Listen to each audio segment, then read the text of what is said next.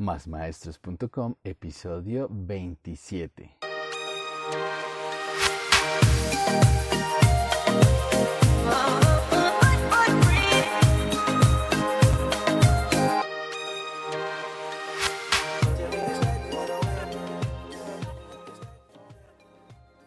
Buenos días, tardes o noches, maestros, maestras y todos aquellos amantes de la educación.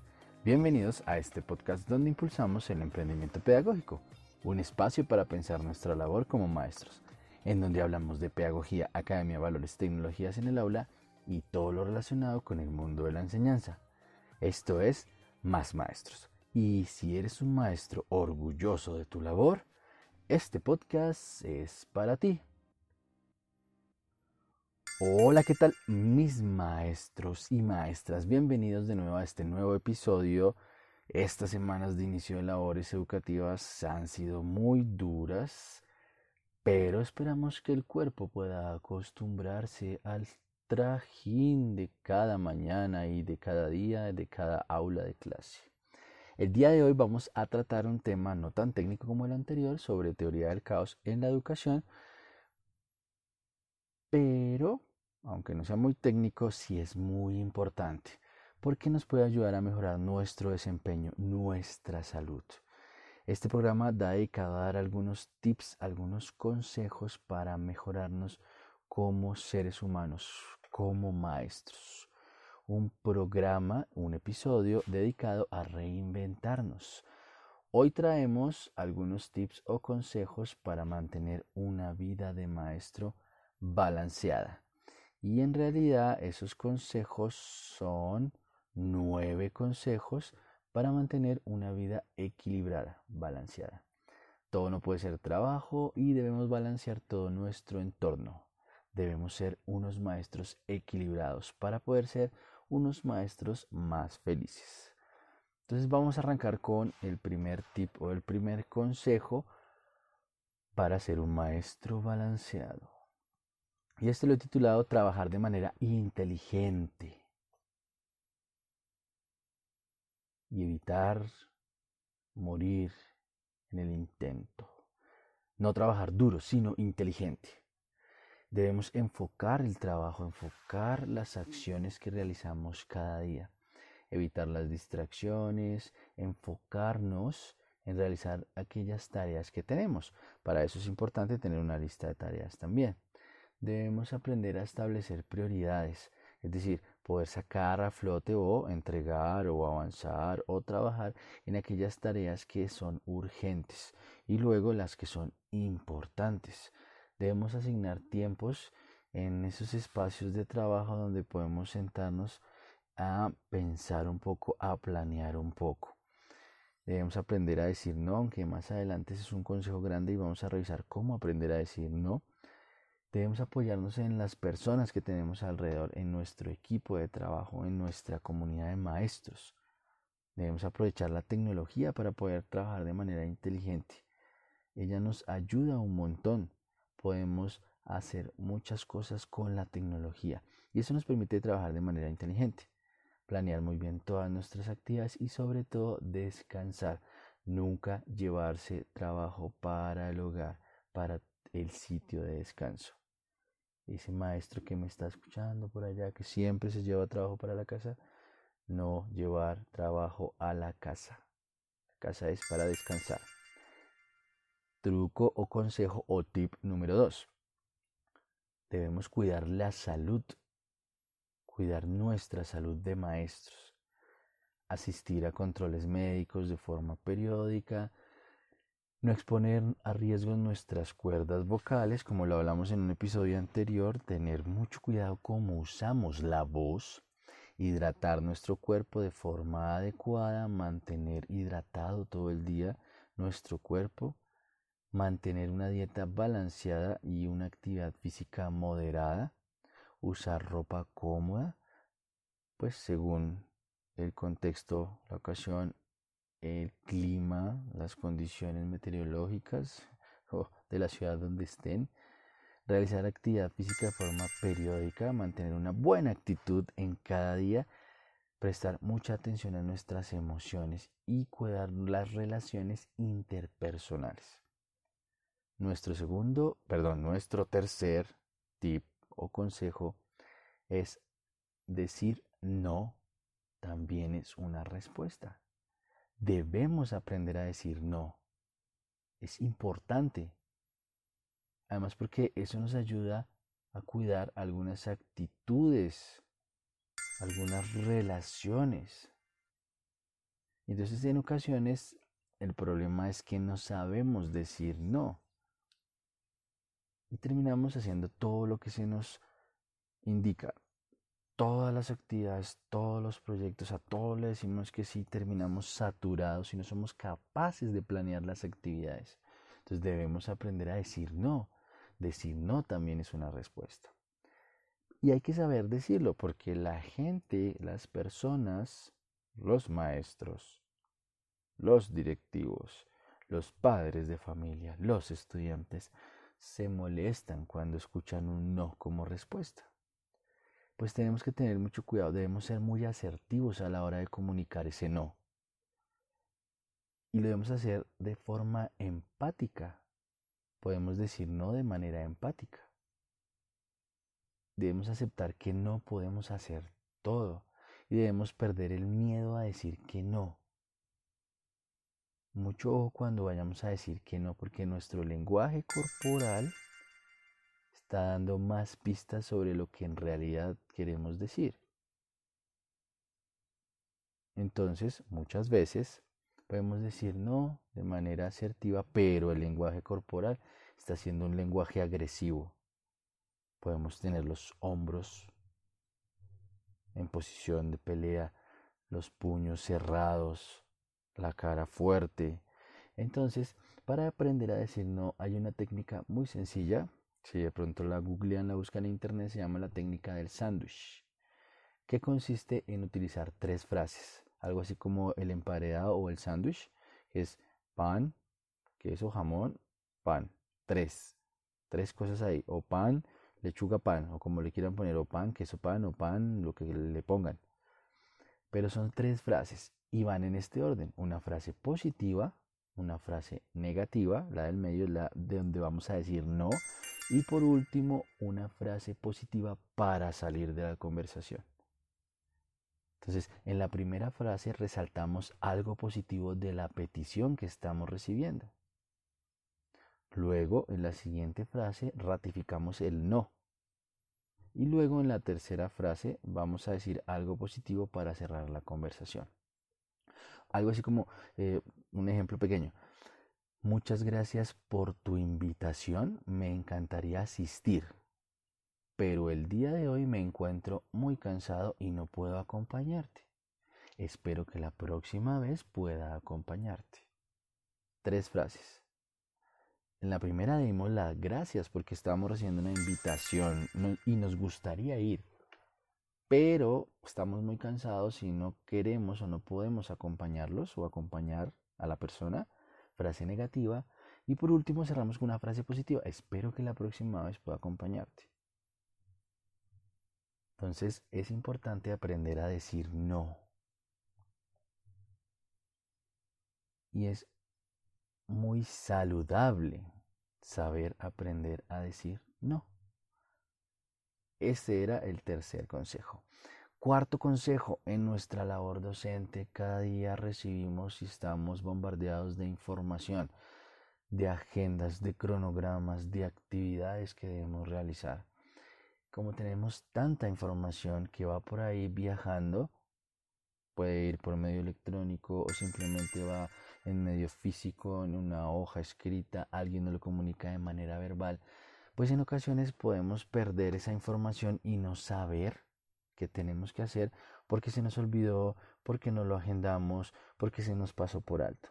Entonces, cuando perdamos la información, lo importante aquí el tip es acudir a la fuente de información.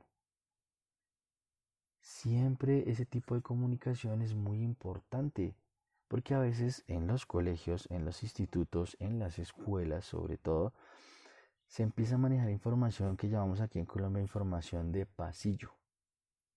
Es decir, nadie tiene clara la información y como el teléfono roto, cada vez que pasa el mensaje, se va cambiando algún aspecto. ¿sí? Ese jueguito que vamos todos en fila y en secreto al oído nos vamos pasando una frase y al final termina convirtiéndose en otra. Aquí se llama teléfono roto. Entonces, ¿qué ocurre? Que en caso de eso, pues simplemente debemos ir a preguntar a la persona indicada, a la persona que tiene la información, o sea, acudir a esa fuente de información, a las personas indicadas. Con eso la información no se tergiversa. Entonces, si es una información con un padre de familia, pues acudir directamente al padre de familia o agendar una cita o enviar una información por algún medio digital o físico. Si es con nuestros compañeros de trabajo, con los que compartimos a diario esta experiencia de educar, con los que compartimos nuestros saberes y el quehacer docente, pues acudir a ellos directamente. Si es con una directiva o con cualquier otro estamento del colegio donde estemos trabajando, laborando, pues ir y preguntar directamente sin miedo. Es decir, porque es un asunto de información. Oye, yo quisiera saber qué es lo que va a ocurrir con tal cosa. Y evitamos que la información se tergiverse, que la información varíe de acuerdo a la versión de cada uno. Evitamos un montón de inconvenientes, de malentendidos y de problemas en las relaciones humanas que tenemos en la escuela. El punto número 5 es que podamos ver los problemas como una oportunidad. Siempre frente a la adversidad podemos redescubrir una oportunidad, buscar una solución coherente, encontrar una dinámica apropiada para cada problema, poderlo resolver, mantener la calma para tener una perspectiva clara del problema, transformar, girar, tomar otra vía alterna hacia la solución y buscarlo de forma rápida para que esa dificultad, ese problema que tenemos se pueda convertir en una oportunidad. Recuerden que todos los problemas tienen solución. Lo importante es identificar el problema, describir las estrategias para solucionar, elaborar un plan de acción y lo más importante, empezar a ejecutar la posible solución. Así podemos comprobar si es que el asunto era muy agobiante o simplemente estábamos armando una tormenta en un pequeño vaso de agua. El siguiente tip es, o truco, o como lo quieran llamar, tómense el tiempo para pensar. Tomarse el tiempo para pensar significa detenerse a contemplar nuestros propios pensamientos dejar nuestra mente quieta, aquietar nuestra cabeza, permitir encontrar un equilibrio mental, físico y emocional. Es fundamental que el maestro dedique tiempo a pensar, a organizar la mente, a organizar el cuerpo, a sincronizar sus pensamientos, que lo pueda hacer con calma de la forma más tranquila posible, porque en la escuela del mundo actual el mundo moderno es una escuela que va a mil kilómetros por hora.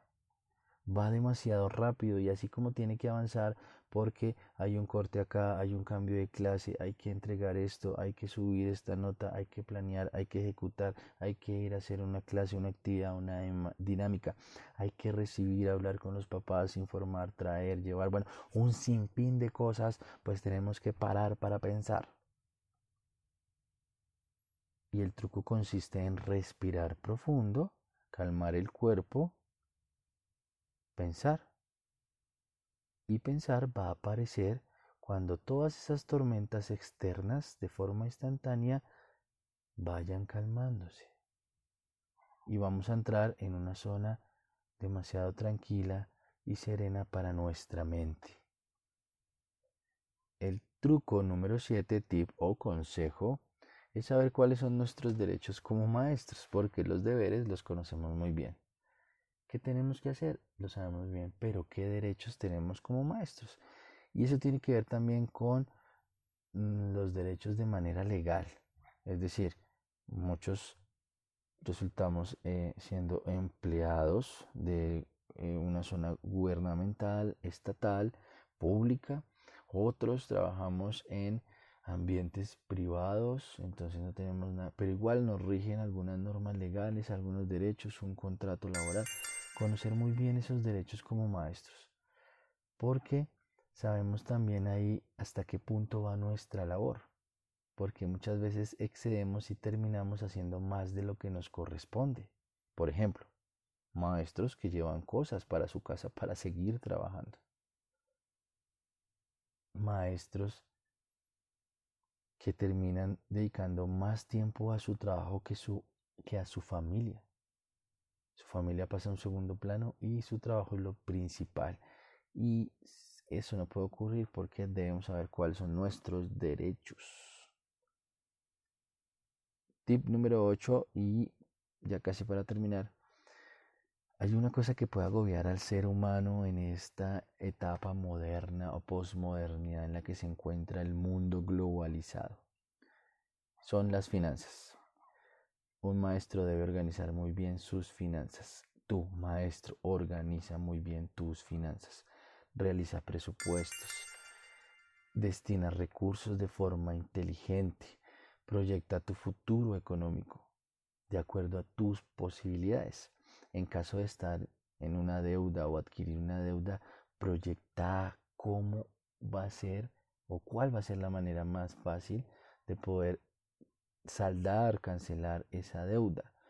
Que esa deuda no nos vaya a agobiar, que no vaya a quebrantar nuestra salud mental, nuestra salud emocional, nuestra salud física.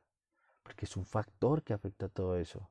Agobia, da como una especie de descontento, de desconcierto. Cuando el asunto no encaja y falta dinero, eso desborda la capacidad de, de la cabeza, del cuerpo del maestro. Eso sobrecarga y muchas veces terminamos somatizando, convirtiendo eso en una enfermedad física. Entonces presten mucha atención a sus finanzas, queridos maestros. Es difícil, lo sé, porque yo también he pasado por ahí. Pero de alguna manera hay que organizar las cosas para que eso no vaya a agobiar nuestro pensamiento. El punto número nueve y el último es busca a alguien que te escuche, encuentra a alguien que te escuche, que no esté dentro de ese medio escolar, dentro de ese medio laboral. Alguien con quien puedas hablar, contarle lo que quieras compartir de todo ese montón de experiencias que tienes cada día, de los problemas que tienes con los estudiantes, de los problemas que tienes con los papás, de los agarrones fuertes o encontronazos o problemas con los profesores, con tus compañeros. Busca una persona en la que puedas hacer catarsis. Pero también que esa persona sepa escucharte cuando tienes cosas positivas que contar. O sea, no siempre puedes buscarla para hacer catarsis. También Encuentra esa persona que te escuche, con la que puedas compartir, a la que le puedas pedir una colaboración, un consejo cuando se presente una dificultad, pero que esa persona esté completamente ajena a tu labor docente, a tu colegio, a tu institución.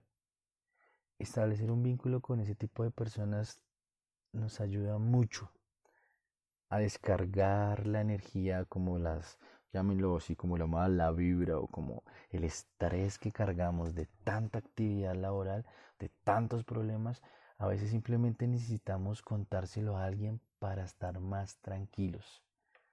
Muy importante que en época de crisis puedas encontrar esa persona que te escuche. Y que de alguna manera se forme ese vínculo y que tú también puedas escucharle a esa persona. Ese es el tip número 9.